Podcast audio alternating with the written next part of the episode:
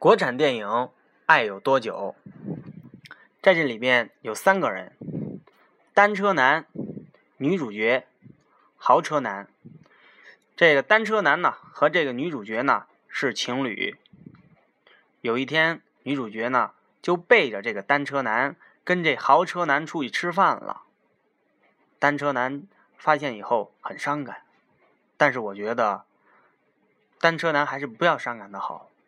因为女主角呢有追求自己幸福的权利，豪车男愿意追女主角本身是好事儿，因为豪车男有更好的物质条件，单车男呢是弱者，但是弱者就是弱者，没有法律规定，这个咱们女主角呀就必须同情弱者。我认为这个单车男他不要去伤感，最好的方式呢就是发愤图强。您多看书啊，最后呢，你也变成一个豪车男，这个才是对的。那么最后这个女主角是选择了爱情，还是选择了面包呢？请看电影《爱有多久》。